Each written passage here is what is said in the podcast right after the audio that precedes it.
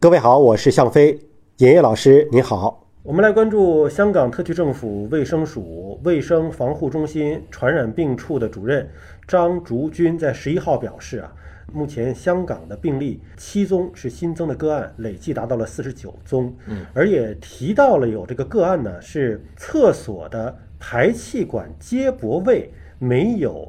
密封，担心说可能会散播病毒。这个排气管儿也会散播这种新冠病毒吗？零三年非典的时候，香港曾经有一个经典的一个案例，叫淘大花园。对，淘大花园，它其实就是都没跟患者接触。嗯，那最后什么是通了的呢？排污，排污就是当时其实反复去研究，最后就知道了，大家的用了同一个这个排粪管，嗯，然后可能造成气溶胶污染。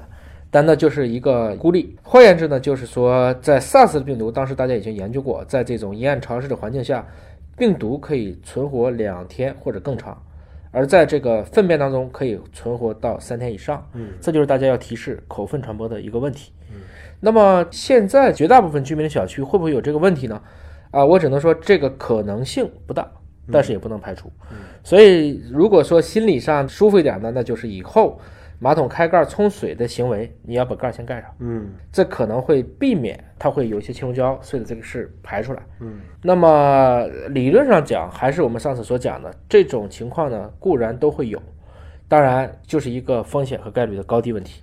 因为按照零三年香港这个淘大花园这个事情来看啊，呃，当时并没有对排污啊，或者是说排气管啊，在整体防控上没有做更多的。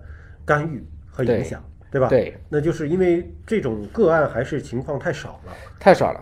我就觉得还是饭前便后勤洗手，嗯，然后你便后呢，你先关闭马桶盖，再冲马桶，本来应该这么做，嗯。还有一个就是排气管的接驳位还是把密封做好。当时淘大花园其实是一系列的偶然事件都发生了，然后就造成了这种集中式的感染。还有一个就是定期的对家里面适当消毒，我说这是适当消毒，你不能把家里面比如说八四洗衣服，嗯，那就想这衣服就别要了呗。七十五的酒精，这个满屋子擦，万一着火了呢？点个火星就着了，那就都是这些问题。